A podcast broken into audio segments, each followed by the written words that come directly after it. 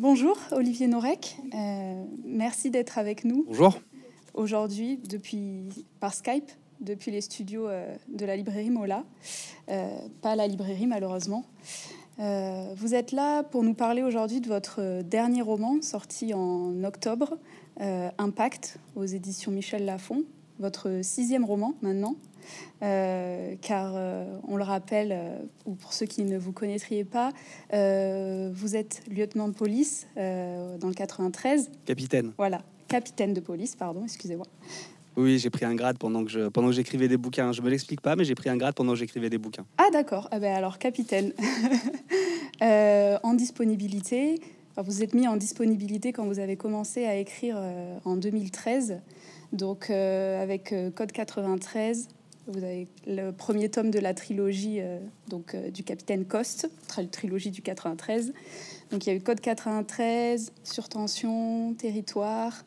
Et puis après, vous avez enchaîné avec euh, Entre deux mondes, qui se passait là en changement de décor, qui se passait dans la jungle de Calais.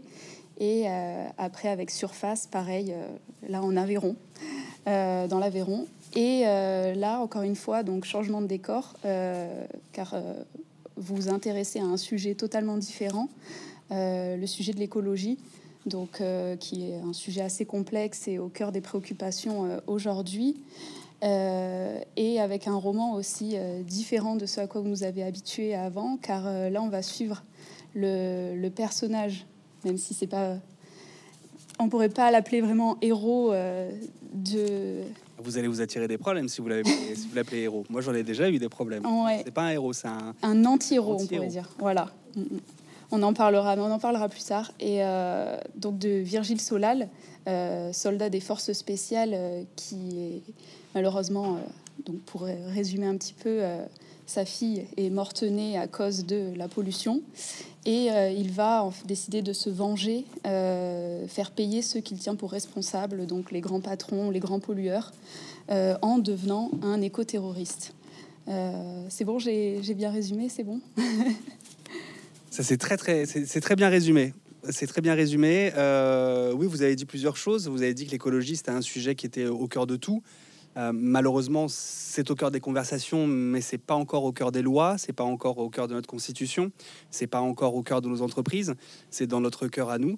Euh, donc oui, oui, c'est un sujet qui est important parce que c'est un sujet dont on parle beaucoup pour ne pas faire grand chose en fait. Mais j'imagine que qu'on va en discuter. Tout à fait.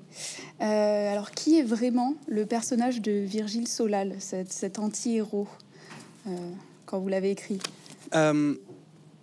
C'est, euh, bah, comme vous l'avez dit, c'est d'abord, c'est d'abord un militaire. Donc c'est quelqu'un qui euh, normalement est, euh, est, fait, dont l'ADN est fait pour répondre aux ordres. Et c'est quelqu'un qui va aller à l'encontre de à l'encontre des lois, à l'encontre de l'ordre, justement parce qu'il estime qu'il y a quelque chose qui ne fonctionne pas. Il y a quelque chose de pourri au, royaume de la planète. le fait est que on est en face de l'assassin en série le plus efficace du monde.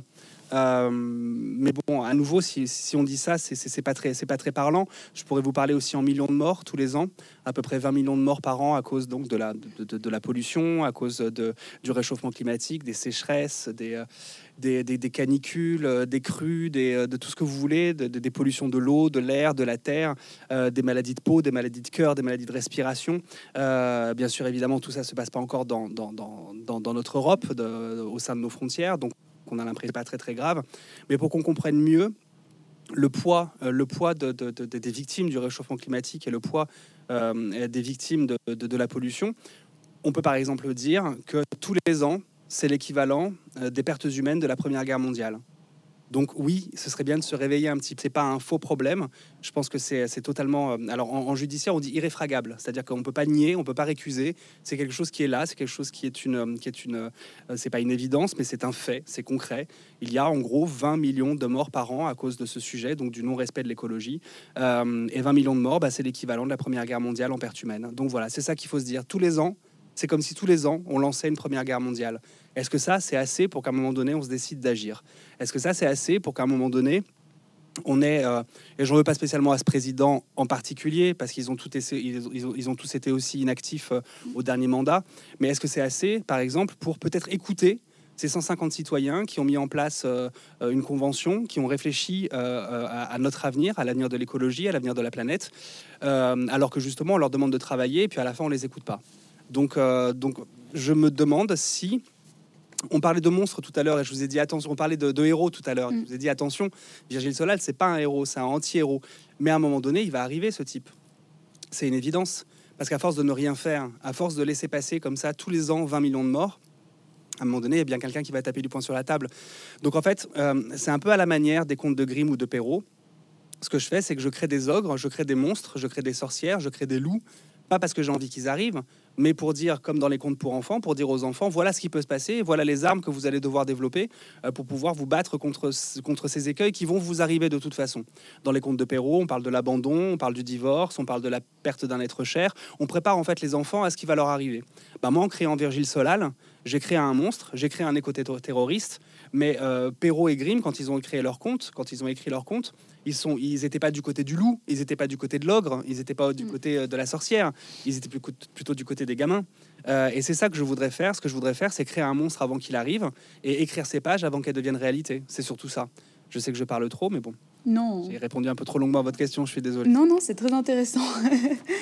Euh, et alors, une question, le, le, nom, ce nom Virgile Solal, Comment vous l'avez trouvé? Est-ce que vous êtes inspiré euh, d'un autre personnage? Je pense à Solal de Albert Cohen, où il n'y a pas de rapport Non, non, il n'y a pas vraiment de rapport. En fait, j'aime beaucoup jouer avec les, avec, les, avec les identités de mes personnages. Il y a plusieurs choses. Alors, d'abord, j'aime bien donner à mes personnages des noms de gens que j'aime.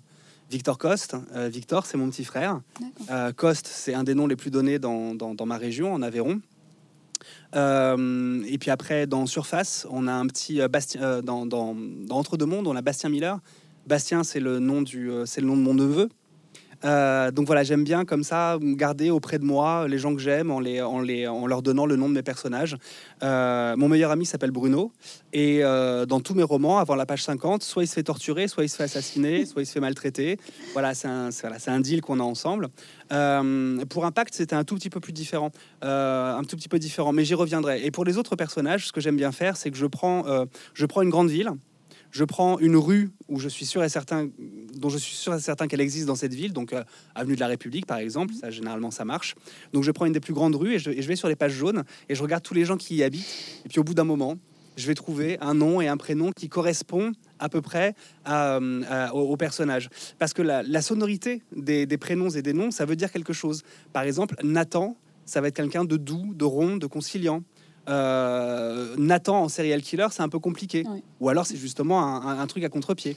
Euh, Victor, comme dans Victor Coste, Victor, c'est la victoire, c'est quelqu'un sur lequel on peut se reposer, c'est une épaule, c'est une oreille, c'est quelqu'un qui va vous protéger, vous soutenir. Donc voilà, j'aime bien faire attention aussi aux sonorités parce que je pense que les sonorités euh, jouent effectivement sur les personnages. Pour Impact, c'était un peu différent. Pour Impact, il n'y a pas un seul personnage qui porte pas, enfin si, il y, en a, il y en a juste un qui porte pas. Tous les personnages portent le nom de Tempête tous les personnages que vous allez, qui, a à l'intérieur. Diane, c'est une tempête. Euh, Nathan Maudit, c'est la tempête Nathan. Euh, voilà, tous les personnages sont une tempête. Ensuite, euh, Virgile Solal, c'est différent. Solal, en hébreu, ça veut dire le Messie. Donc il y a une sorte de côté un petit peu prophétique. ce qu'il dénonce, c'est, je pense, ce qui va nous arriver et puis Virgile, Virgile, bah, j'ai pris dans les Énéides. Euh, Virgile, mm. euh, euh, donc c'est un des, un des premiers. les Énéides, ça commence justement par une énorme tempête qui est provoquée par Junon. et donc, ça a toujours un lien avec les tempêtes. Donc, voilà, Virgile, Solal. Il y, a, y, a, comme ça un travail sur les noms et les prénoms. J'adore ça. Et désolé si j'y reste un petit peu dessus, mais parce que c'est aussi des cadeaux aussi que nous font parfois les bouquins. Je viens de vous dire, que euh, les cadeaux que nous font les histoires en fait. Je vais vous dire que Virgile Solal, Virgile c'était donc, euh, donc euh, en rapport avec la tempête de Junon et que Solal c'était le Messie. Mais en fait, j'ai pas du tout fait attention à Solal. Je l'ai appris après la rédaction, après que le bouquin soit sorti. On m'a dit mais tu sais que Solal ça veut dire le Messie en hébreu et quelque part ça, ça rentre parfaitement dans, dans l'histoire. C'est ça qui est assez amusant. Et il m'est arrivé exactement la même chose avec Entre deux mondes. C'est une petite anecdote d'entre deux mondes, il y a deux personnages qui sont importants. Il y a un policier syrien qui va aller dans la jungle de Calais. Ce policier s'appelle Adam Sarkis. Et de l'autre côté, on a Ousmane, qui est un, qui est un réfugié, euh, cette fois-ci euh, euh, soudanais, qui va l'accueillir. Donc on a Ousmane qui accueille Adam dans la jungle de Calais. Adam, c'est le premier homme. La jungle de Calais, c'est l'anti-Éden. Et Ousmane, en fait, Ousmane en arabe, ça veut dire le petit serpent et que le serpent dans l'anti-Éden amène Adam à faire des conneries, j'ai trouvé ça assez, assez incroyable et c'est des choses sur lesquelles j'avais pas du tout travaillé en amont. En fait, ce sont des cadeaux que m'ont offert les, les, bouquins, euh, les histoires, un peu comme si c'était ce nom-là ou ce prénom-là qu'il fallait donner au personnage et que c'était vérifié ensuite par, bah, par l'étymologie de ces, de, de, de, de ces prénoms. D'accord, oui, ça colle parfaitement. Voilà, une question, 25 minutes de réponse. non, mais c'est très intéressant de voir ce qu'il y a derrière euh, ces prénoms euh, qui sont pas anodins du coup. Et euh, on va parler d'une autre signification, impact. Quand on voit ce titre bon, sur un roman policier, personnellement, je pense tout de suite à un impact de balle. mais là, bon, pas cette fois. Est-ce que c'est plutôt l'impact qu'on a sur l'environnement, l'impact que, que Virgile essaye d'avoir vous avez tout dit, c'est exactement ça. C'est l'impact de l'homme sur l'environnement. C'est, euh, euh, mais c'est aussi l'impact des grandes entreprises et de leur action sur, euh, sur nous, sur notre vie, sur notre santé, sur notre avenir, sur notre habitat, sur notre planète, sur les gens qui l'habitent, parce qu'il n'y a pas que nous, il y a aussi tous les animaux. donc, donc voilà, c'est l'impact multiple. Et, c'est marrant justement pour un auteur de polar qui est reconnu comme essentiellement auteur de polar, d'avoir utilisé un, un, mot comme ça, impact, qui en fait va donner une mauvaise direction au lecteur. C'est absolument pas un impact de balle, justement, c'est tout autre chose. C'est aussi est-ce qu'on peut aussi qualifier voilà, votre écriture, euh, que souvent on, qualifie de très percutante euh, Est-ce que ça pourrait correspondre aussi à votre écriture voilà? Alors c'est amusant, moi j'ai été flic pendant 17 ans euh, et j'ai jamais voulu faire de mal à personne. Et depuis que j'écris des livres, je n'ai jamais eu autant de, de, de, de qualificatifs violents me concernant. Euh, coup de poing, gifle, électrochoc. Mm. Euh, donc voilà, c'est assez, particulier. Il faut croire que j'aime les histoires qui sont fortes et j'aime les personnages aussi qui les, euh, qui les portent tout aussi fort. et mon écriture, elle va suivre, elle va suivre l'histoire. On a on a une écriture qui nous est propre, ça, ça j'en suis, euh, j'en suis conscient. Euh, quand je lis des auteurs que j'aime, euh, comme Claire Favant, Nico Takian, Henri Levenbruck, Nicolas Lebel, quand je commence à les lire, Barbara Abel, Maud Mayeras, quand je commence à lire ces auteurs-là, à partir de la page 15, je sais très bien que c'est eux. On pourrait m'enlever la couverture, on pourrait m'enlever le résumé à l'arrière, on pourrait m'enlever la photo. Je réussirais à reconnaître leur style. Donc je pense qu'on a un style et que ce style nous définit. Mais je pense aussi que notre écriture, elle s'adapte aussi à la fois aux histoires et à la fois aux moments. Euh, dans Surface, euh, c'est l'histoire d'une flic parisienne euh, qui prend un coup de fusil en plein visage et qui est mutée dans un des plus petits commissariats de France parce qu'on pense que là, elle va pouvoir se, reconstruire. Euh, eh bien, ma manière d'écrire quand elle est flic à Paris et qu'elle va d'opération en opération est beaucoup plus euh, est beaucoup plus vive et beaucoup plus resserrée et beaucoup plus nerveuse que quand elle arrive dans l'Aveyron et que la vie est un peu plus calme. Là, j'ai une, une, manière d'écrire qui, euh, qui, qui s'adapte un petit peu à la géographie, qui s'adapte un petit peu au temps, qui s'adapte un petit peu aux gens. Pour Impact, ça a été encore pire dans, le sens où euh, j'ai enquêté pendant un an et demi pour avoir toutes les informations nécessaires pour, pour avoir le droit d'écrire ce roman. Et on pourra, on pourra y revenir d'ailleurs, d'avoir le droit ou pas de parler, d'avoir le droit ou pas d'écrire. C'est quelque chose d'assez important. Euh, donc j'ai travaillé pendant un an et demi sur ça. Euh, et puis le premier confinement est arrivé. Et moi, je me connais, j'ai un ADN qui est très très particulier. C'est un ADN de gros glandeur. C'est-à-dire que si on me laisse faire, moi, c'est canapé et bouquin, canapé et console et canapé et télé. C'est terrible. Je suis euh, vraiment un, chamallow. Euh, donc, quand ce, confinement est arrivé et que je me suis dit, voilà, pendant 60 jours, euh, les gens vont arrêter de travailler, on va on va pas pouvoir se voir, il va pas y avoir de rendez-vous j'ai vu mon canapé arriver, mais à vitesse grand V, et je me suis dit, voilà, je vais passer 60 jours dans le vortex du canapé. Euh, et donc, je me suis dit, voilà, au premier jour du confinement, tu te mets un coup de pied et euh, tu écris tous les jours de 9h à 20h ou de 9h à 21h. Et, euh, et en fait, ce livre-là, il s'est écrit dans une certaine urgence, un peu comme l'urgence climatique. je suis resté dans le thème. Il s'est écrit dans une certaine colère. Et je l'ai écrit en 58 jours, en fait, le temps du, le temps du confinement. Donc l'écriture, elle est très violente, l'écriture, elle est très resserrée. Euh, c'est une écriture qui, euh, qui prend pas le temps euh, des, longues, des longues descriptions. c'est une écriture aussi qui est tributaire du, du, sujet. Le sujet était tellement important qu'il fallait aussi que je fasse attention à ne pas faire disparaître mes personnages et mon histoire à l'intérieur. Mais c'est une écriture que j'ai quasiment pas maîtrisée, en fait. En tout cas, c'est une rapidité d'écriture que j'ai quasiment pas maîtrisée parce qu'il y avait cette urgence de vouloir l'écrire pendant ce confinement parce que j'y ai trouvé un moment propice à pouvoir crier tout ce que j'avais à crier. Le seul problème, c'est qu'au bout de 58 jours, je l'ai fait lire à mon, euh, à mon primo-lectorat, c'est-à-dire euh, mon petit frère, ma mère, mon père et mes deux meilleurs, quelques-uns de mes meilleurs amis. Et ils m'ont évidemment répondu que c'était un livre dont le volume était beaucoup trop haut. Je parle de volume, je parle de curseur. Il était beaucoup trop violent, il, hurlait beaucoup trop. Et donc, il a fallu que je me calme un petit peu parce que si on considère aujourd'hui que le livre, il est dur, il est trash, il est violent, il était dix fois plus à la première mouture parce que je l'ai vraiment écrit en, pleine colère. Et c'est un peu comme les coups de fil à 3 heures du matin. C'est un peu comme les mails quand on est énervé. Écrire un livre en colère, c'est pas une bonne idée. Mm. Euh, parce qu'on s'en veut toujours le lendemain. Un peu comme quand on appelle quelqu'un à 3 heures du matin en lui disant des choses et on s'en veut évidemment le lendemain. Euh, on connaît tout ça. Donc voilà, il a fallu que je que que j'intègre un peu de calme parce qu'on n'écoute pas quelqu'un qui vous hurle dessus. Donc il a fallu que je que je que je tempère un peu, que je module un peu. Je parlais de, pour rebondir sur ce que je disais, il n'y a pas plus égotique comme phrase. Pour rebondir sur ce que je disais, mon Dieu, c'est pas possible. Non, mais allez-y. Euh, pour rebondir juste, pour rebondir sur un truc, parce que sinon après j'oublie parce que j'ai une mémoire de poisson rouge. Ça reste encore à prouver d'ailleurs. Les poissons rouges n'ont pas de mémoire, mais j'ai mémoire de poisson rouge. Donc euh, c'était sur le droit, euh, le droit de parler, le droit d'écrire. Aujourd'hui, on est dans une situation de surinformation. Et cette surinformation, c'est de la désinformation. On voit plein de gens à la télé qui prennent la place d'épidémiologistes, on voit plein de gens à la télé qui prennent la place des docteurs, on voit plein de gens à la télé qui nous donnent des conseils. Voilà. J'estime que sur des sujets qui sont si importants, quand on n'y connaît rien, quand on en sait si peu, eh bien, on a cette grande autorisation de la fermer. Et la fermer, c'est quelque chose de très héroïque. C'est-à-dire que tout le monde a envie de parler, tout le monde a envie de dire des approximations de ce à peu près, euh, de, voilà, de ce qu'on croit savoir, des, petits morceaux de, savoir, de connaissances, et tout le monde s'érige comme ça en, grand érudit. Euh, non, non, non, je, ne veux, je ne veux écouter, je ne veux lire sur des sujets qui sont aussi importants que l'avenir de la planète, que des gens dont ça a été le travail, que des gens dont c'est le métier.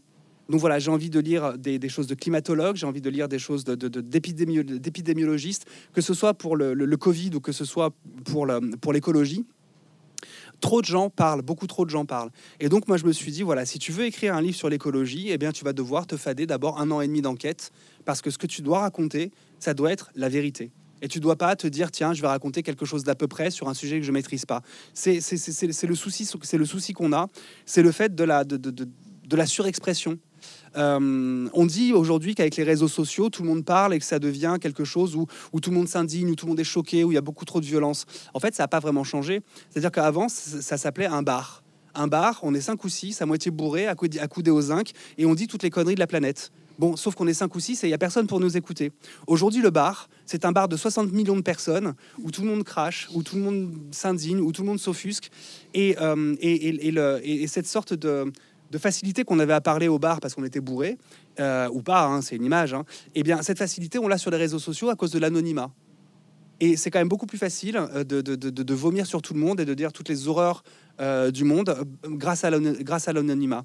Voilà, donc je voulais y revenir justement sur ce droit à parler et ce droit, ce droit à écrire sur des sujets aussi sensibles. J'estime que d'abord, il faut, on a, avant d'avoir un droit, comme d'habitude, on a des devoirs. Et ces devoirs, c'est le devoir de, de se renseigner, c'est le devoir de, faire attention à la parole qu'on va porter. C'est parfait que vous abordiez ce sujet car ça va être ma prochaine question. Comment vous avez travaillé, voilà, parce que c'est vraiment un sujet euh, sensible euh, où on entend plein, plein de choses. Comment vous avez travaillé vraiment pour, euh, l'écriture de ce roman, pour les recherches que vous avez faites? Il y a un écueil, c'est évidemment l'écueil de la facilité. le, Fred Vargas a fait un livre aussi sur l'écologie. Mmh, il n'y a, a, pas très longtemps. Et les premières pages, dans les premières pages, elle raconte que les premiers mois, en fait, elle a passé son temps à chercher des informations cachées derrière des, euh, des écrans de fumée de, de bah, d'erreurs, d'approximations, justement, j'en parlais tout à l'heure, de tout ce qu'on voit sur Internet, de tout ce qu'on voit dans les journaux, qui ne sont que des approximations et des gens qui ne sont pas allés au bout du truc. Donc, euh, elle écrit dans son bouquin qu'au début, la première chose qu'elle a eu à faire, c'était d'élaguer, c'était de faire de la place, c'était d'essayer de trouver la bonne information et qu'elle a eu énormément de mal.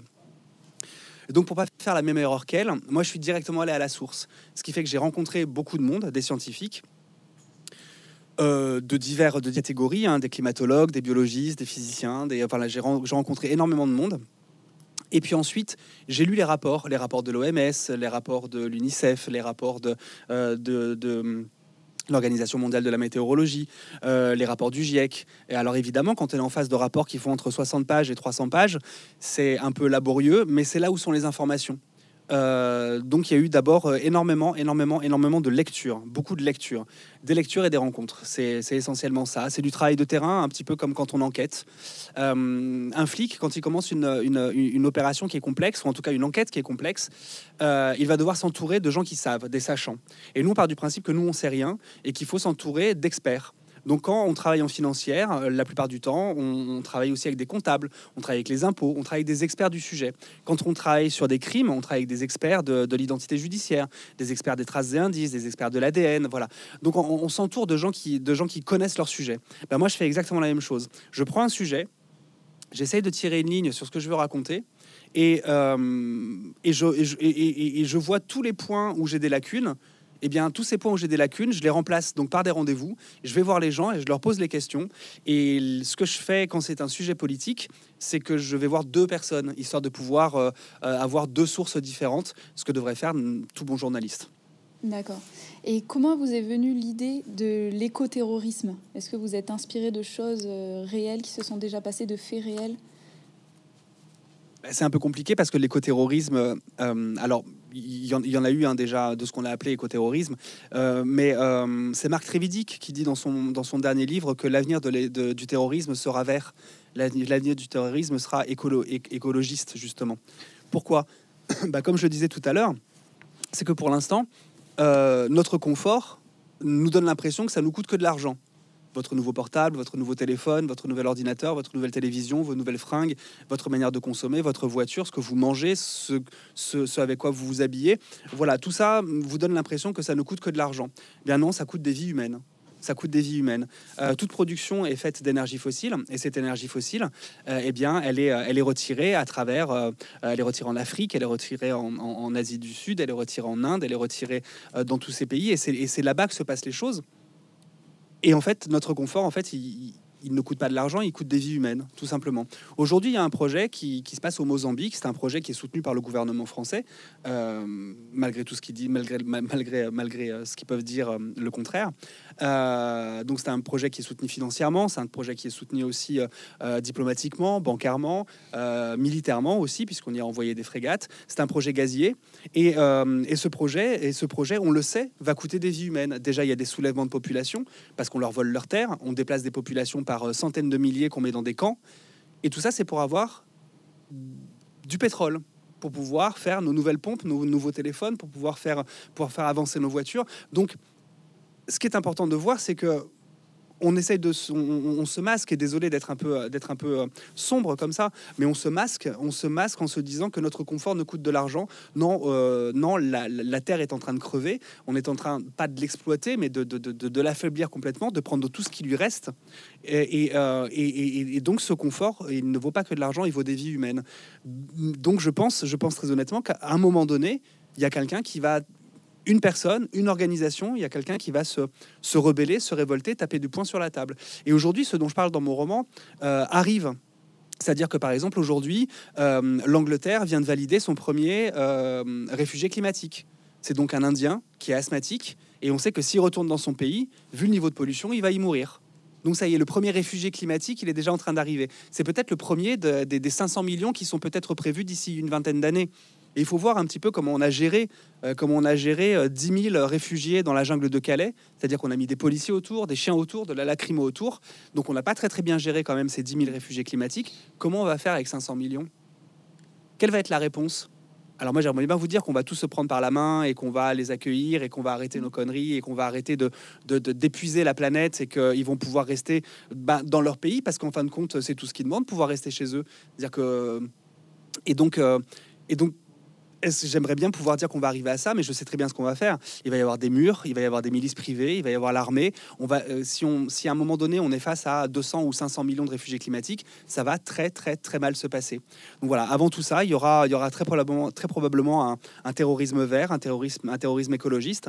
Euh, et c'est pas tant moi qui le dis, c'est donc Marc Trévidic qui est, à mon sens, un des plus grands juges antiterroristes qui a existé en France. D'accord. Dans le livre, euh, Virgile s'attaque à, voilà, aux grands patrons, aux grands pollueurs. Mais nous, qu'est-ce qu'on peut faire à notre échelle, du coup, contre cette situation?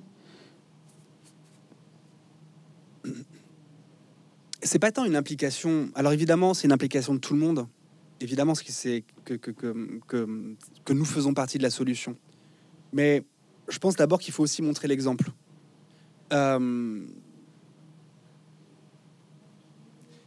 il va falloir à un moment donné réussir à mettre dans les lois et surtout mettre dans la Constitution les choses qu'on doit faire pour la planète. Parce que, ne nous leurrons pas, euh, s'il y a des turpitudes euh, dans chaque gouvernement, c'est peut-être pour la seule et unique raison, et même raison, c'est que dès qu'une personne est élue, sa première inquiétude, c'est de savoir si elle va être réélue. Et donc, mettre pendant son mandat des choses qui vont à l'encontre de ce que voudrait euh, la population, c'est s'assurer de ne pas être réélu. Donc il y a comme ça euh, euh, des horizons qui sont des horizons de réélection, mais qui ne peuvent pas s'intégrer dans des, horizons de, de, de, grands changements. Donc on ne veut pas se mettre à dos les grandes entreprises. Donc on ne veut pas se mettre à dos certains électeurs. Donc on ne veut pas, on veut se mettre à dos personne en fin de compte. Sauf qu'il faut que tout ça, ça transcende le mandat électoral. Il faut que ça transcende ces cinq ans. Il faut que ce soit donc intégré dans des lois ou dans la Constitution. Et toutes les promesses, pour l'instant, on sait qu'elles ne tiennent pas. Toutes les promesses qui ont été faites sur l'écologie pendant ce mandat, elles sont à peu près toutes cassées la gueule. Donc, euh, pour justement parer à cette, euh, à cette, à cette tiédeur qui fait qu'on essaie d'être le plus gentil possible avec le plus de monde possible pour être sûr d'être réélu, il faudrait d'abord intégrer les lois dans, dans, la Constitution il faudrait forcer les entreprises euh, ben, à, modifier, à modifier ces investissements et à faire une grande partie des investissements aussi dans, l'énergie verte. Mais je suis même pas convaincu de ce que je dis. Je vais vous dire pourquoi. C'est que je pense qu'aujourd'hui, même les énergies vertes, elles sont pas prêtes. C'est-à-dire que les éoliennes, c'est très joli, mais de sa construction à sa mise en fonction et à son entretien, en fait, l'équilibre, ce qu'on gagne en fait en énergie verte et qu'on n'a pas en CO2, en fin de compte, il est totalement la, la, la, balance, elle est totalement déséquilibrée. Il y a le nucléaire, mais on ne sait pas quoi faire des déchets. Il y a les, les, il y a les voitures, euh, les voitures électriques, on ne sait pas quoi faire des batteries. Ce qui est terrible, c'est que aujourd'hui, la vraie chose à mettre en place, ce serait plutôt, euh, ce serait plutôt euh, une, une, une sorte de de fondation pour la recherche sur les énergies vertes. Il faudrait, il faudrait qu'on réfléchisse à ces énergies vertes pour demain parce que c'est triste à dire, elles sont pas prêtes. D'accord. Euh, alors l'intrigue, on va parler un peu plus de l'intrigue d'impact, qui est, une intrigue ramassée sur cinq jours. Euh, d'habitude, vos romans s'étalent un peu plus euh, dans, la, dans la durée. comment voilà, vous avez réussi à développer cette intrigue avec des personnages profonds en si peu de temps? Ah, bah. C'est pas une histoire de temps. Euh, par exemple, là, je suis en train de lire un livre de Fred Perrault euh, qui se passe en une heure. C'est pas une histoire de temps, c'est une histoire de force des personnages. Le temps, vous pouvez, euh, et c'est la magie de, la magie de la littérature, c'est que le temps, vous pouvez l'étendre à l'infini. C'est-à-dire que je pourrais voir une petite goutte d'eau se former à la fin d'une stalactite, et du moment où elle tombe de cette stalactite et qu'elle tombe sur le sol, je pourrais raconter une histoire sur plusieurs générations. C'est-à-dire que le temps, ça s'étend et on fait à peu près ce qu'on en veut. Euh, le plus important, c'est de réussir à avoir des personnages qui sont, euh, qui sont étoffés, qui ont, de, qui, ont, qui, ont, de la chair, parce que vous pouvez avoir la, la plus incroyable des histoires, avec le plus merveilleux des dénouements, euh, contenant la plus, la, la, plus, la plus cheesy des, des, histoires d'amour. si vous n'avez pas les bons personnages pour, faire, pour, pour emmener le lecteur à travers ça, en fait, vous n'avez rien du tout le personnage, c'est un, un véhicule empathique, c'est la bagnole dans laquelle vous allez monter et qui va vous faire traverser l'histoire. Euh, à choisir, est-ce que ce sera une belle berline euh, dans laquelle on sera confortable ou est-ce que ce sera une voiture toute, toute, toute de guingois euh, dont on perd les pièces au fur et à mesure du trajet? Je viens de faire une métaphore avec des bagnoles, c'est peut-être pas une bonne idée vu que je parle d'écologie. parlons d'autre chose, d'un, d'un voilier. Voilà, c'est le voilier qui va vous accompagner dans cette histoire. Très bien. Et justement, en parlant des personnages, dans tous vos livres, vous créez des personnages qui sont très humains, très empathiques. Euh, dans la trilogie du 93, donc euh, on en parlait, il y a le, capitaine euh, Victor Coste, qui est un flic voilà, sensible, loin des, loin des clichés qu'on peut avoir. Dans Entre deux mondes, pareil, les personnages d'Adam, de Kilani, et dans Surface aussi, Noémie, qui, est, voilà, qui a été blessée et qui est une flic vraiment enfin, en reconstruction très touchante. c'est important pour vous voilà, de créer des personnages qui sont sensibles, mais en même temps qui ont affronté une épreuve, euh, qui ont été brisées un peu je sais pas qui a pas été brisé euh, dans sa vie. On a tous subi des choses terribles euh, et on s'est tous reconstruits autour. C'est en fait, c'est un peu comme ces arbres autour desquels on met du fil barbelé.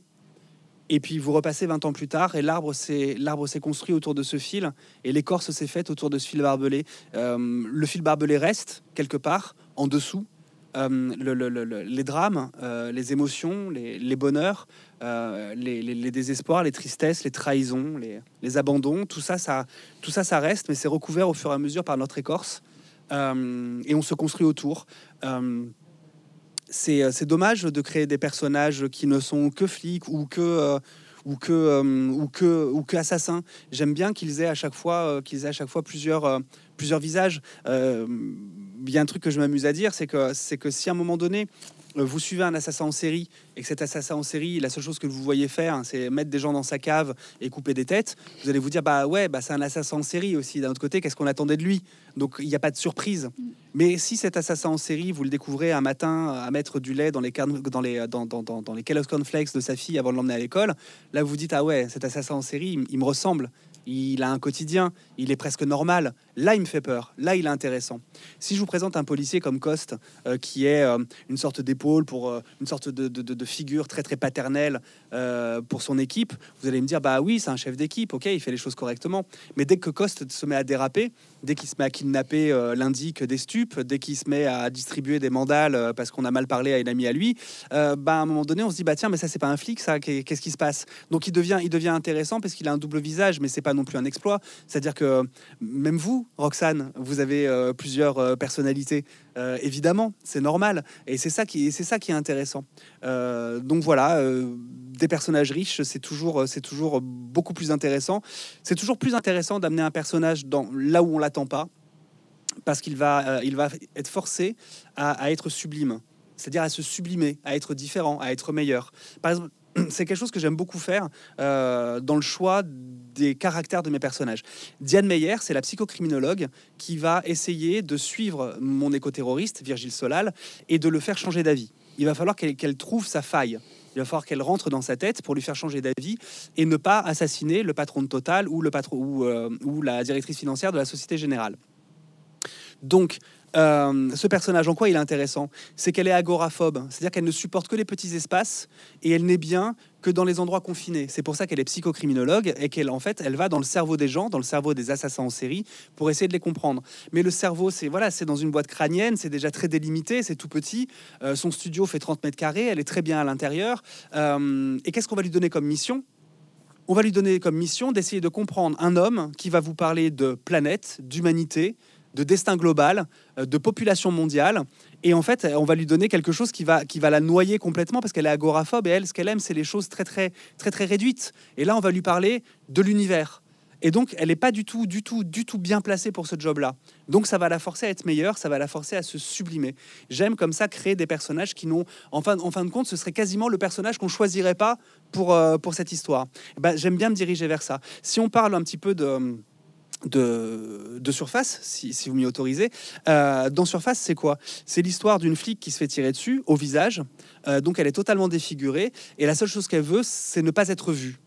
Et donc on va l'envoyer dans l'Aveyron, dans le village de Casseville, pour enquêter, enfin pas pour enquêter du tout, mais il se trouve qu'il va y avoir une enquête qui va lui tomber dessus.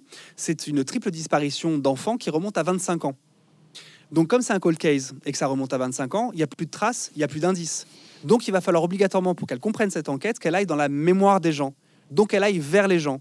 C'est donc l'histoire d'une fille défigurée qui veut voir personne, que l'enquête va forcer à aller vers les gens. Donc voilà, ce serait, si on avait dû établir l'équipe qui résout cette enquête, la dernière personne qu'on aurait choisie, puisqu'il va falloir qu'elle aille communiquer, puisqu'il va falloir qu'elle aille vers les gens. Et comme elle ne le veut pas, c'est la personne la moins bien placée. Et parce que c'est la moins bien placée, ça va être la plus intéressante parce qu'elle ne veut pas faire ça. Et c'est toujours très très sympa de, d'avoir des personnages qui disent non, je ne veux pas cette mission. on sait très bien que, un, ils vont la prendre et que deux, ils vont bien le faire. Donc c'est ça qui est intéressant. D'accord. Et vous nous avez dit euh, que vous inspirez des prénoms donc de votre entourage pour les personnages. Est-ce que pour les caractères aussi des personnages, euh, vous inspirez de, de personnages réels, enfin de personnes réelles? En fait, je les mixe euh, parce que j'ai découvert que les gens sont très très susceptibles. Donc je fais très attention. Donc en fait, je mixe des caractères. Donc oui, il y a des caractères de plein de gens que je connais, mais ils sauront jamais qui, parce que dans, un, dans une personne, il y a, y a deux trois caractères différents. Ça me permet de les enrichir en fait très très rapidement, sans avoir trop vraiment à raconter. Je prends vraiment les grandes lignes de caractère de, gens que je connais euh, pour les mettre sur, euh, sur un seul personnage. Il y, a, voilà, il y a assez peu de personnages qui sont entiers. Euh, généralement, c'est des gens que j'ai pas beaucoup aimés et ils savent très bien qui ils sont et, ils savent que je parle d'eux. D'accord. on en a parlé très rapidement au, début de, au début de la rencontre. donc le personnage de Virgile, anti-héros. Euh, donc en sortant ce roman Impact, voilà, vous avez aussi créé, euh, des débats auprès des lecteurs parce que vous avez fait de, Virgile euh, cet éco-terroriste. Certains vous reprochent ce choix. Est-ce que voilà, est-ce que c'était vraiment important pour vous? Est-ce qu'il n'aurait pas pu en être autrement Comme j'ai inventé l'histoire, il pu, elle aurait pu avoir mille versions. C'est la version que j'ai choisie. Je trouve ça juste amusant euh, euh, qu'en fait on n'avait pas embêté euh, par exemple Franck Tilliez ou Maxime Chatham ou Claire Favant en leur disant mais vous avez mis un serial killer dans votre livre, ça veut dire que vous êtes amoureux des serial killers et que vous en voulez un à la maison. Non, pas spécialement. Et évidemment, c'est exactement le contraire. on met en place des images de monstres, justement parce qu'ils sont des, avertisseurs, ils sont des alarmes. En fait, Virgile Solal, c'est quoi? C'est une terminaison nerveuse. C'est la terminaison nerveuse qui fait que euh, vous posez votre main sur une plaque chauffante, euh, et bien vous l'enlevez immédiatement. Voilà. Si on n'a plus de terminaison nerveuse, eh bien notre main cuit et se carbonise tranquillement sur la plaque chauffante euh, à des centaines de degrés.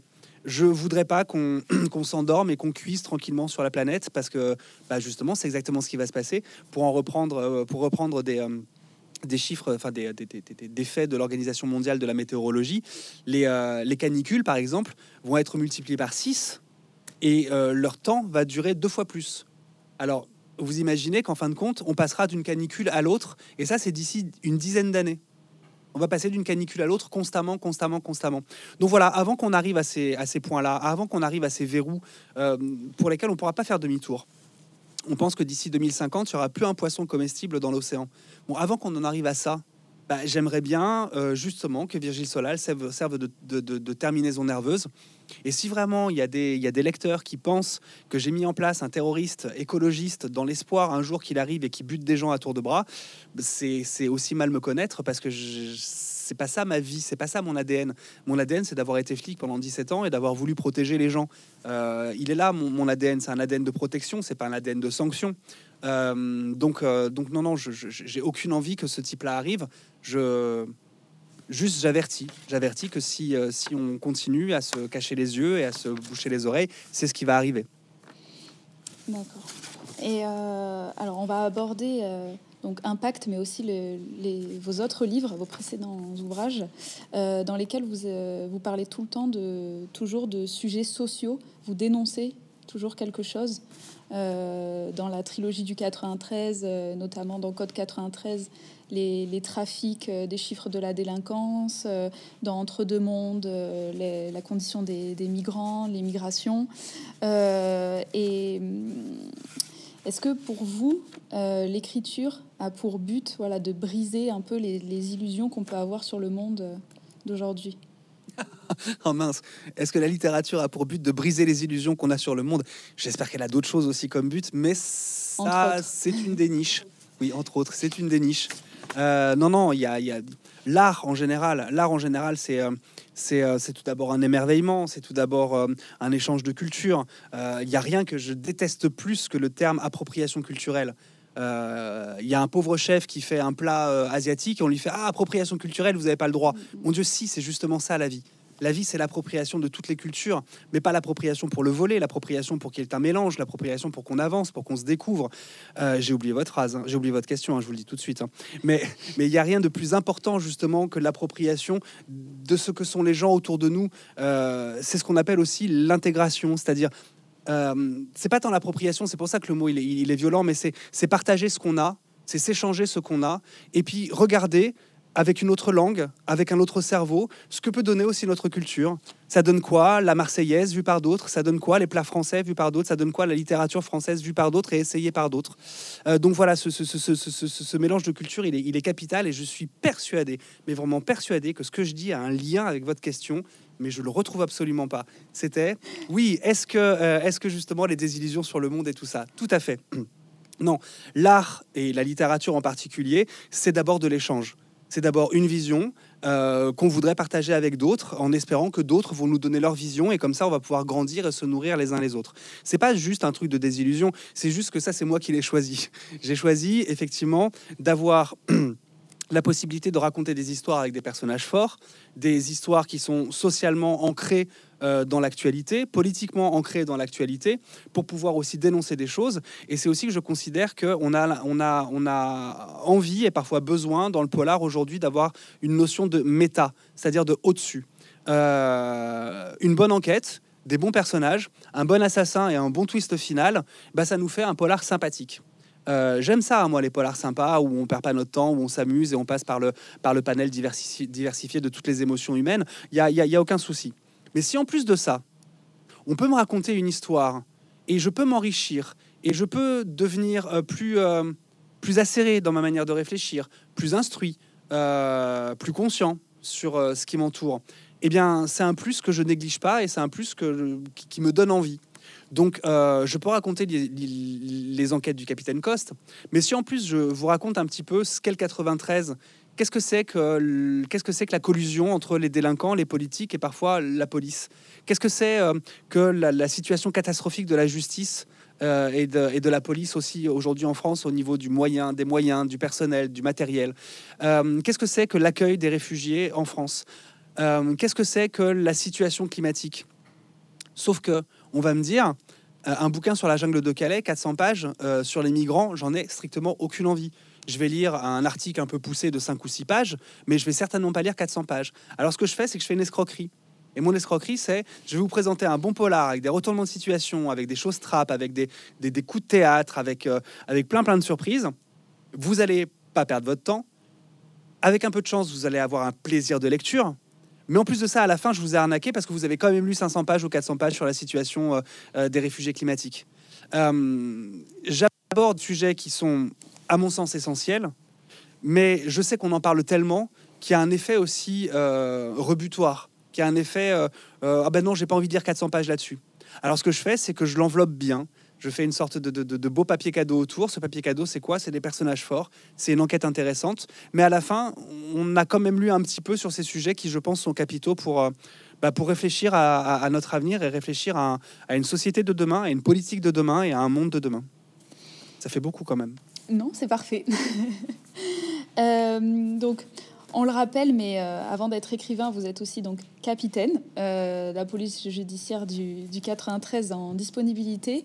Euh, on avait souvent une vision de par les films ou de par les livres assez clichés, on, peut dire, de la police avec, avec des policiers très, très torturés, dépressifs, un peu alcooliques, un peu bougons. mais vous, vous avez voulu voilà, vous éloigner de cette, de cette vision dans vos livres. Euh, et en tant, en tant que policier, est-ce que vous pensez que le, genre du roman policier a contribué à changer la vision euh, de la police chez les lecteurs aujourd'hui? Bah, En fait, on a une vision qui est une vision par filtre, mais de tout, d'absolument tout j'ai la vision de quelque chose de parce que j'en ai lu dans un roman, de parce que j'en ai lu dans un article, ou de parce que j'ai euh, quelque chose que j'ai vu dans une série ou dans un film. Tant qu'on fait pas ces métiers-là, tant qu'on n'est pas ces gens-là, on a une vision par filtre obligatoirement. Et, euh, le problème aussi avec les, les romans policiers, c'est que la plupart du temps, ils sont pas écrits par des policiers. Donc ils sont écrits par des gens qui se disent, bon voilà, le quotidien de ce type, c'est ce que l'homme recèle de pire en lui. Le quotidien de ce type, de ce flic, c'est de voir des morts tous les jours. Le quotidien de ce type, c'est de voir l'autre euh, en situation de, cassure, de, fêlure, euh, de blessure, euh, si le quotidien de ce type, c'est ce qu'il y a de pire en fait, alors il doit obligatoirement avoir un effet sur cette personne. Il doit y avoir un effet sur ce flic. Il peut pas être quelqu'un de, bien dans sa peau et bien dans sa tête. Donc je vais le rendre alcoolique. Donc je vais lui mettre un petit peu de cocaïne aussi dans sa poche. Si sa petite copine peut être une ex-prostituée, alors c'est parfait. Et je vais faire en sorte aussi que ses relations avec sa hiérarchie soient catastrophiques. Parce que je n'arrive pas à concevoir qu'un homme dont le métier est d'aller dans ce cas de pire chez les gens et de les voir à chaque fois dans des drames, euh, ne peut pas avoir un effet sur son physique, sur son quotidien, sur sa santé mentale. Alors que non, justement, le but des flics, c'est justement d'être des, des, euh, c'est parce que justement notre quotidien est très difficile qu'il faut qu'on ait l'hygiène de euh, l'hygiène d'athlètes de, haut niveau. Il faut pas qu'on soit cassé, torturé, euh, fatigué. Non, non, il faut qu'on soit toujours, faut qu'on soit toujours au top. Sinon, sinon c'est le dérapage. Sinon c'est la bavure. Sinon c'est l'excès. Donc, donc en fait, je ne présente pas autre chose que ce qui est réellement. Les flics d'aujourd'hui vont plutôt bien. C'est juste le monde qui tourne mal et eux, ils essaient de faire comme ils peuvent. C'est pas des héros, c'est des c'est des citoyens comme les autres, sauf que c'est des super citoyens. C'est des super citoyens qui doivent se souvenir tout le temps qu'ils ont une arme, qu'ils ont une plaque de police, qu'ils ont une autorité, qu'ils ont surtout la capacité de nous enlever des droits fondamentaux. C'est le concept de la garde à vue, hein, où vous, vous, vous enlevez votre liberté d'aller et venir. Euh, voilà. Donc en fait, on a des super pouvoirs, ce qui faut qu'on ait des super citoyens. Et parce qu'on est des super citoyens, on doit être des super justiciables. C'est-à-dire que jamais, jamais, jamais, jamais, on doit être protégé à outrance au niveau euh, de nos jugements. C'est-à-dire que quand un flic fait une connerie, il faut pas qu'il soit puni, il faut qu'il soit puni plus que les autres. C'est la seule manière d'avoir et de garder la confiance de la société. Si à un moment donné la société voit un flic qui dérape, elle doit pas se dire tous les flics dérapent. Si moi un jour mon boulanger assassine sa femme, je vais pas décréter demain que tous les boulangers sont des assassins.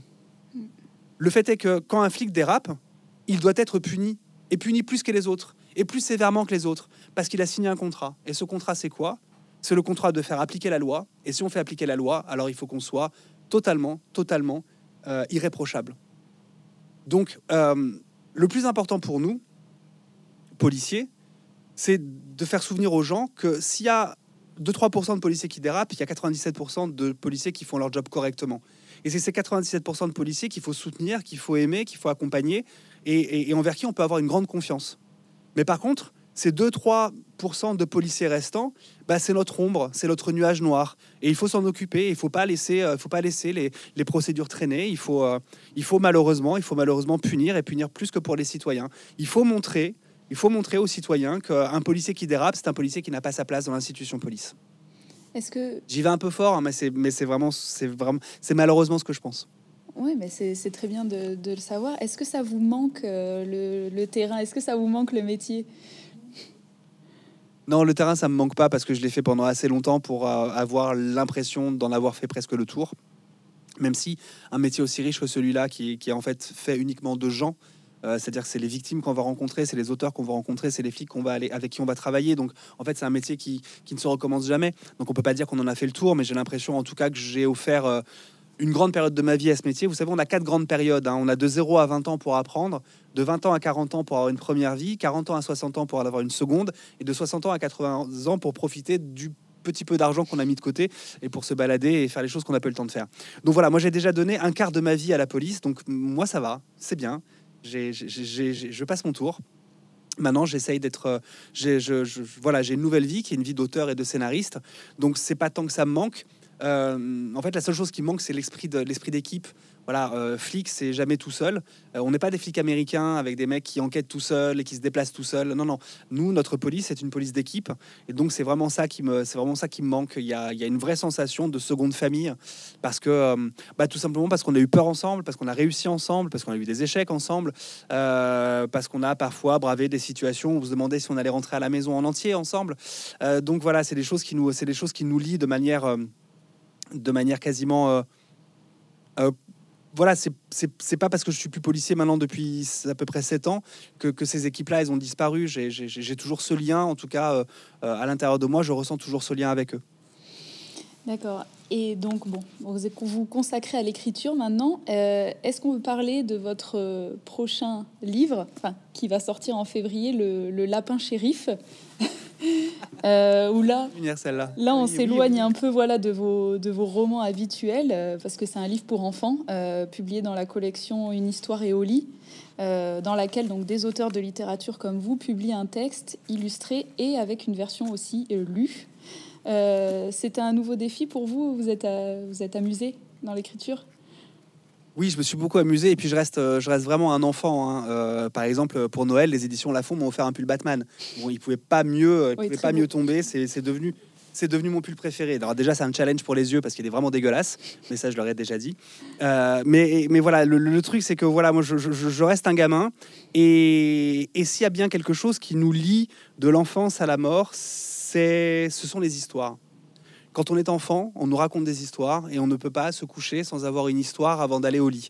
C'est d'ailleurs le nom de, c'est d'ailleurs le nom de la de la collection qui s'appelle Oli, qui est la contraction de un livre et au lit. Euh, et puis après, euh, puis après, on se met à bouquiner, puis après, on se met à regarder des séries, puis après, on se met à regarder des films, euh, et on nous raconte toujours des histoires, toujours des histoires. c'est quelque chose qui va nous, en fait, nous suivre. On est, on restera toujours dans cette envie de, de, vivre de nombreuses vies à travers les histoires. donc, que je les raconte à des adultes ou que je les raconte à des enfants, pour moi, c'est, ça reste la même volonté. C'est une volonté d'émerveillement, c'est une volonté d'évasion, c'est une volonté de, et puis de faire passer un message aussi. Euh, le lapin shérif, c'est quoi? C'est l'histoire d'un gamin qui a pas beaucoup de copains, euh, qui se sent très très seul, euh, qui a l'impression qu'il est n'est pas très intéressant, qu'il n'est pas pas très drôle, que les gens, en fait, il, fait assez peu de lumière. Et quand il y a assez peu de lumière, bah, les papillons ne viennent pas. Mais quand vous faites de la lumière, les papillons viennent. Et pour faire de la lumière, il suffit que d'une seule chose, c'est s'aimer et avoir confiance en soi. Et c'est donc l'histoire de ce gamin qui ne s'aime pas, qui n'a pas confiance en lui, qui arrive à la veille de, Mardi Gras.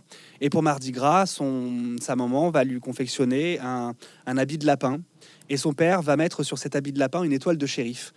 Et il va lui dire que c'est pas juste un lapin, c'est le roi des lapins, c'est le roi des shérifs, c'est le lapin shérif, et c'est le type le plus cool de la planète. Et, euh, alors que normalement, euh, on aurait dû se moquer de lui à cause de son déguisement de lapin avec une étoile de shérif, euh, cet enfant, qui s'appelle Olivier, parce que c'est tout simplement une histoire vraie, c'est un truc qui m'est arrivé quand j'étais petit. Ce gamin va sortir de chez lui, mais tellement sûr de lui, tellement fier de lui d'être un lapin shérif, qu'en fait, il ne va générer aucune moquerie. Parce que, parce que si on s'aime vraiment et si on, si on a confiance en soi et si on est merveilleux, eh ben on va générer ça, on va générer de la lumière et on va générer des belles choses. Donc voilà, le lapin shérif, ça raconte d'abord l'histoire d'un gamin qui va découvrir que s'il s'aime, bah, le reste sera beaucoup plus facile. D'accord. Et Bon, est-ce que du coup un roman, un roman policier pour adultes est prévu euh, bientôt Oui, un roman policier pour adultes est prévu bientôt. On va revenir dans une dans une euh, dans, un univers que j'aime bien, que je, que je connais bien pour l'avoir travaillé, donc l'univers de l'enquête de, l'enquête pure. On va revenir dans des bouquins un peu comme Sur Tension ou un peu comme, euh, comme Surface. On va vraiment être sur l'enquête, vraiment sur les personnages. On va prendre le temps. Et ça, ça me plaît beaucoup. Et puis c'est parce que je le dois aussi un tout petit peu euh, aux lecteurs qui ont la gentillesse de me suivre depuis maintenant euh, 8 ans. C'est-à-dire que je les ai un peu embêtés avec Entre deux mondes. Ils n'avaient pas demandé ça. Euh, je les ai un peu embêtés avec Impact. Euh, ils n'avaient pas demandé ça. donc, donc voilà. alors attention, il n'y a aucune comparaison. Hein. Mais c'est Steven Spielberg qui dit voilà, je, je, fais, je fais la liste de Schindler mais derrière, après, je fais un Jurassic Park. Puis après, je refais un film euh, important pour moi, et puis après, je fais un blockbuster. Euh, il aime faire les deux, de la même manière. Et moi, j'aime faire les deux de la même manière. C'est-à-dire que j'ai adoré écrire entre deux mondes et impact, mais j'ai aussi beaucoup, je me suis vraiment régalé à écrire sur tension et surface. Donc, euh, je me dis aussi que je peux pas faire non plus que des livres qui sont euh, euh, des livres qui, qui sont uniquement matière à réflexion, matière à combat, matière à militantisme, et qu'il faut aussi que je me souvienne que j'ai du plaisir à écrire des enquêtes travaillées, fouillées, mais pas militantes, pas engagées, et que, et, que, et que je sais que les gens qui ont la gentillesse de me suivre et de me lire ont aussi ce plaisir plaisir à, retrouver euh, ces enquêtes. Donc voilà, euh, là j'ai écrit Impact. Je pense que je vais maintenant euh, avoir une période de un, deux ou trois livres où je vais revenir vers des, vers des, vers des bouquins un peu plus, un peu plus terre à terre, un peu plus. alors je vais rien perdre de la violence et de la et, de, et, du suspense et du, et du thriller, mais mais voilà, on va on va on va se séparer un petit peu du militantisme et des et des et des, et des sujets et des sujets engagés. D'accord. Et est-ce que vous pensez faire revenir des personnages dans, ce, dans ces nouveaux romans, des personnages phares? C'est très possible. C'est très possible. Euh, je ne fais pas de promesses, mais c'est très possible. Je, je, je, me mets à y réfléchir. Je me mets à y réfléchir parce qu'il y a des personnages que j'ai très, très fort envie de revoir. D'accord. Euh, donc, vous avez commencé l'écriture en postulant à un concours de nouvelles.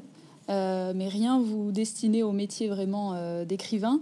Et là, le Times vient de vous sacrer meilleur auteur de polar de cette fin d'année 2020 pour Code 93, qui a été traduit donc en anglais aux États-Unis. Oui. Qu'est-ce que ça vous fait voilà, de recevoir une telle distinction en tant qu'écrivain est-ce que vous avez réalisé déjà euh, voilà. Alors non, pas du tout, pas du tout. Au, début, j'ai cru que c'était un montage photo et qu'on se moquait de moi. Euh, j'ai un ami qui est très fort pour faire ça. Bonjour Bruno. Euh, j'ai un ami qui est très fort pour faire ça, qui fait pas mal de montage photo. Donc au début, j'ai vraiment pensé que c'était que voilà que c'était une petite blague. Et puis quand j'ai réalisé que c'était vrai, que ça avait été suivi par le Financial Times après, qui lui aussi a, a, fait un papier sur donc la version anglaise de Code 93 bah, comment vous dire, on commence par, euh, par d'abord par pas trop y croire, hein, puis après à danser dans son salon, puis après à appeler tous les gens qu'on aime. Et, euh, et après, vous allez me trouver un peu triste cire, mais c'est vrai que j'ai des, j'ai, des contentements qui sont assez de courte durée. Euh, je considère tout ça comme, comme un poids en plus. Alors je suis ravi, hein, mais c'est un poids en plus pour la suite. C'est-à-dire que déconne pas, Olivier. voilà, tu as reçu ce prix-là, tu as reçu cette distinction-là. Bah, c'est, c'est à la fois une distinction, c'est à la fois, euh, c'est à la fois un compliment qui, euh, qui, qui, qui, m'emporte et qui me réjouit, mais c'est aussi, c'est aussi des, des, petites marches en plus qu'on gravit et, euh, et, et, plus on gravit une marche, plus on se dit que quand on va se casser la gueule, ça va faire mal. Oui, ça met un, ça met un petit peu la pression. Oh, ouais, ça met un petit peu l'impression parce que je, parce que je pense que dans toute carrière d'artiste, il y a un moment donné où il y a soit un creux, soit un moins bien, soit un bouquin qui est complètement à côté. Donc voilà, j'ai très très peur, hein, j'ai très très peur de chuter. en espérant que ça ne vous arrive pas. euh, arrive à tout le monde. Vous êtes auteur, mais vous êtes aussi scénariste, parce que vous avez participé au scénario de la, de la série télé Engrenage. Et euh, il y a quelques années, il y avait des informations qui circulaient comme quoi votre trilogie du 93 allait être adaptée. Euh, est-ce que c'est toujours d'actualité?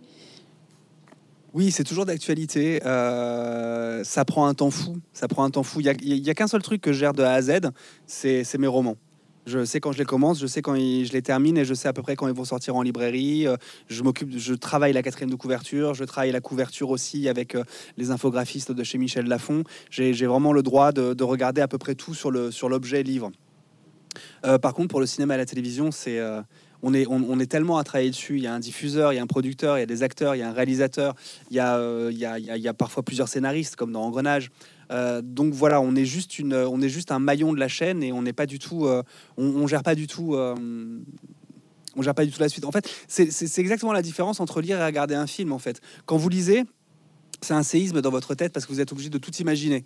Donc en fait, le livre que vous lisez, obligatoirement, eh bien, vous êtes obligé de, piocher dans votre banque d'images personnelles. Ce qui fait que c'est pas un énième livre que vous lisez, c'est votre livre. Dire 500 personnes qui vont lire le même livre auront lu en fait un livre différent. Euh, parce qu'en fait, on, parce qu'en fait, on, s'approprie la chose. Comme le, comme, le, comme le romancier va s'approprier son histoire et va décider d'à peu près tout. Par contre, quand on regarde la télévision, eh bien là, c'est une quinzaine de personnes qui ont travaillé ensemble. Donc, ce n'est pas, pas le résultat du cerveau d'une personne, c'est le travail euh, collaboratif de, de, de 15 personnes. Et c'est la même chose quand on le fait il y a 15 personnes qui vont bosser sur le même projet. Donc ce projet, en fait, il vous appartient pas complètement. Même si vous avez écrit l'histoire, même si vous avez eu l'idée, euh, au bout d'un moment, le projet vous appartient plus et même les, même les délais de temps vous appartiennent plus. Euh, ce qui fait que pour la trilogie, elle a été optionnée déjà plusieurs fois et, on m'a présenté plusieurs projets, des projets qui n'ont pas encore abouti. Là, c'est un nouveau projet, donc j'attends de voir les résultats. La seule chose que je peux vous dire, c'est que j'ai écrit un scénario qui s'appelle, alors c'est encore un titre provisoire à moins qu'il ne le garde, qui s'appelle L'ami qui n'existe pas. Euh, c'est un projet qui euh, sera diffusé sur France 2, euh, qui a été tourné, qui a été réalisé, le casting a été fait, tout est fait, tout est dans la boîte. Maintenant, on en est à la phase de montage. et je sais qu'il sortira au courant de l'année 2021. sur France 2. Donc voilà, ça c'est pour l'instant le seul projet qui est terminé et pour lequel je peux vous donner une date approximative. Voilà. D'accord, donc à suivre. Oui, tous mes bouquins ont été optionnés. Hein. Code 93, territoire sur tension. Euh, entre deux mondes. Alors, entre deux mondes, euh, la jungle de Calais, 10 000 migrants, beaucoup de figurants, euh, quelque chose qui se passe entre la Syrie, l'Angleterre et la France. Donc là, avec cette période de Covid, c'est un peu compliqué. Euh, Surface, alors Surface, euh, euh, il y a une boîte de prod qui s'appelle Quad, Quad Production, et qui, et qui travaille avec Canal Plus pour travailler sur Surface. Donc là aussi, bah, on regarde comment les choses avancent et on attend avec impatience. Et, et Impact, on a déjà les premières propositions qui sortent. Euh, sur Impact, à savoir est-ce que ce sera une série, est-ce que ce sera un film, est-ce qu'on tourne que les choses qui se passent en France, ou alors est-ce qu'on va comme dans Impact, est-ce qu'on va en Sibérie, est-ce qu'on va en Australie, est-ce qu'on va en Nouvelle-Zélande, est-ce qu'on va en Inde?